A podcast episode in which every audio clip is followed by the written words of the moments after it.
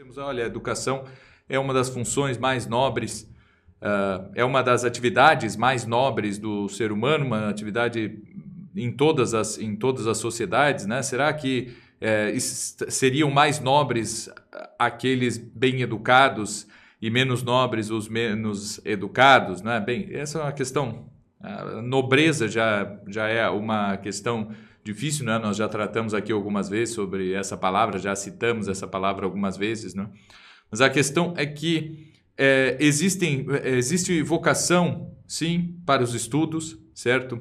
E as pessoas se sentem chamadas a isso pelo seu entorno, certo? Muitas vezes é por uma, pelo seu entorno é, que possibilita, né, que expõe a pessoa a uma vida de estudos, mas não é só isso, né? Caso contrário, nós nunca teríamos gente que, né, filhos de pais analfabetos, que foi alfabetizado muito tarde, não teve muito acesso à cultura e isso tudo, mas que né, depois, no, depois de um tempo é, acaba se tornando uma pessoa de estudos e tudo isso, e o contrário também, não é? Nós vemos aí gente com grandes bibliotecas em casa, com pais estudiosos e tudo isso, mas que não quer nem saber de nada. Isso aí existe.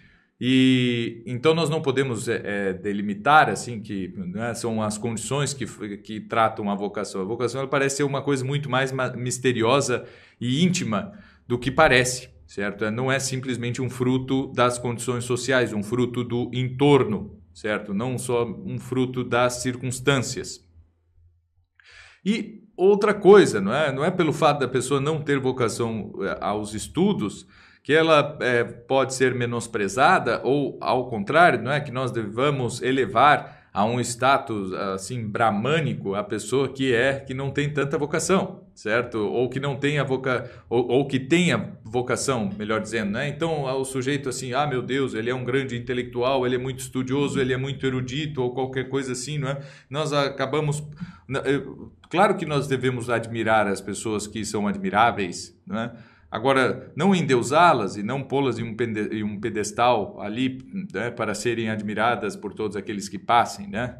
Então, uh, há, digamos assim, no mundo há espaço para todo mundo. Então, não, não existe, é, é, é simplesmente uma, uma questão realmente interna, certo? Uma questão de vocação, essa história de estudar ou não.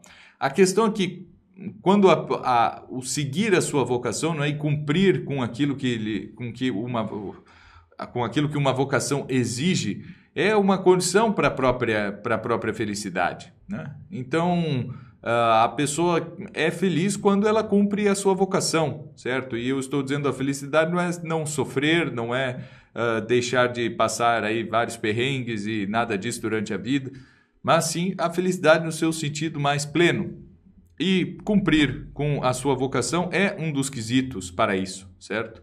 Então há muita gente que é chamada a diversas coisas e que não tem a ver com os estudos no, da forma como nós encaramos, né, com os estudos mais elevados, com os estudos uh, das letras, das ciências e nem nada disso. E, e, não precisa ser uma pessoa que vai fazer qualquer trabalho manual, assim, não é?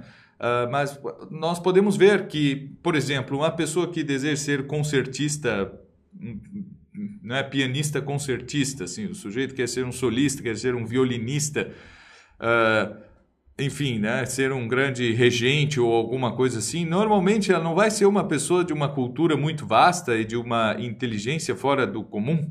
Ao contrário, né? até porque, e nós temos que, que valorizar quando ela tem um pouquinho de inteligência e de cultura, porque normalmente esse sujeito ele tem que estudar tanto que ele não vai ter tempo para se dedicar aos estudos e à reflexão, não é? Ele não, é, é, uma pessoa que se dedica à música, por exemplo, né? Ela não tem quase nenhum ócio, certo? Ela realmente tem que estar ali oito horas por dia em cima do seu do seu instrumento, né? Praticando e isso faz com que seja muito difícil que ela depois possa pegar ainda e ler um livro. Não é? é mais fácil para alguém que trabalha com uma atividade mais simples uh, se dedicar aos estudos do que alguém que se dedica a uma dessas belas artes, é? ou mesmo a escultura. Quanto tempo demora para fazer uma escultura e quanto tempo demora para fazer uma pintura, desde todos os esboços, os esboços, desenhos e tal, não é? projetos ali que são é, necessários anteriormente, isso aí demora muito tempo. Né? Então a pessoa não vai ter grande erudição, grande e, e uma vida de estudos nesse sentido né, de, de estudos liberais. Então, assim, se a pessoa se dedica a uma das artes mecânicas ou a uma das belas artes, é, é difícil realmente que ela se dedique a uma vida de estudos, mas mais ainda da, o pessoal que se dedica às belas artes, porque ali há é, uma, absor, é, uma absorção mental muito grande, não é? A pessoa gasta muito da sua inteligência naquelas, naquelas artes e está cansado simplesmente né, para pegar um livro e refletir sobre o livro e reler várias vezes e, e tudo isso. Né? Uh, então, assim, uh, e muitas vezes né, nós endeusamos mais o sujeito, e na nossa sociedade é comum isso, né? o sujeito vai ser endeusado por ser um atleta ou por ser um, um artista, né? belas artes, né? por se dedicar a, ao esporte ou às belas artes. Isso é normal que seja, que seja assim, né? e, é até, e é até muito bom, porque aquele que se dedica aos estudos liberais, que se dedica à filosofia e tudo isso, é bom que ele esteja em silêncio e quieto no seu canto, certo? E que não fique alardeando aquilo que ele estuda, aquilo que ele conhece e nada disso. Não é? A maioria são assim, há vocações específicas para a atuação mais pronta diante da sociedade, sendo mesmo sendo um, um estudioso, não é? Um, um, aquele amante da sabedoria, né? no sentido mais, mais antigo da, da palavra, há certas, certos chamados específicos, específicos para a atuação na sociedade. Mas, normalmente, o sujeito vai transitar ali é, num, num, grupo muito pequeno, não vai ser é, muito né, é, conhecido assim e, e, e famoso e endeusado. Né?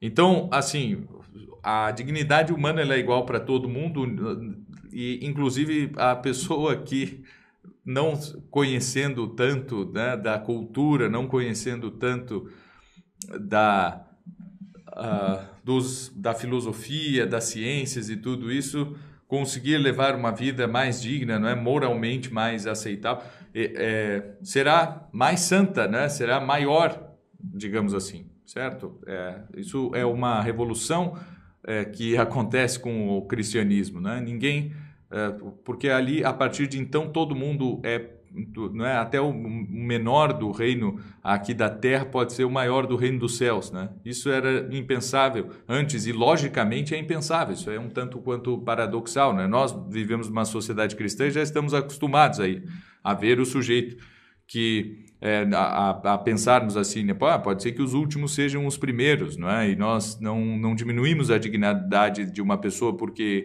ela é ignorante, porque ela é desinteressada em certos assuntos e nem nada disso. O que importa é que ela cumpra com, com retidão na consciência, certo? Com reta razão e tudo, e não, o conhecimento dela, a erudição dela e tudo isso não fará com que ela uh, ou a falta de, de conhecimento e de erudição não vai fazer com que essa pessoa não possa chegar no céu não é? e ser muito maior do que, do que todos os é, mestres mestres da lei, não é?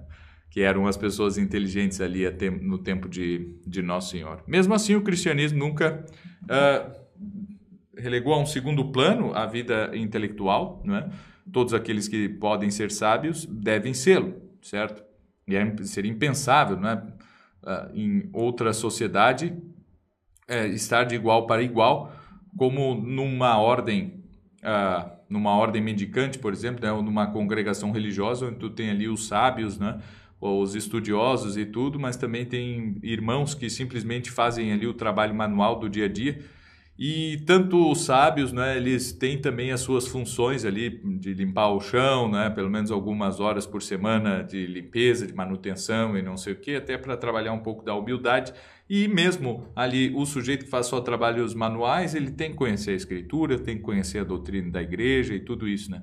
Então, isso, a, a, é só no, só no cristianismo que, que pode acontecer. E o princípio todo, né, que eu falei aí, esses 10 minutos, é esse, né? Não há diferença em dignidade e nem em santidade, nem coisa nenhuma para que entre aqueles que estudam e aqueles que não estudam, né? A dignidade humana não está focada no, nisso daí, certo? Agora, se o sujeito tem vocação pra, pra, para os estudos e não o fizer, ele será totalmente infeliz, certo? E se o sujeito não tem vocação nenhuma para os estudos, certo? E o forçam a estudar, provavelmente ele também será, será infeliz, né? Então, o sujeito, em vez de estar aprendendo alguma bela arte, alguma arte mecânica, alguma coisa assim, não, estão forçando que ele aprenda história, geografia e filosofia, não sei o que e tal, só estão é, dificultando a vida desse, desse sujeito.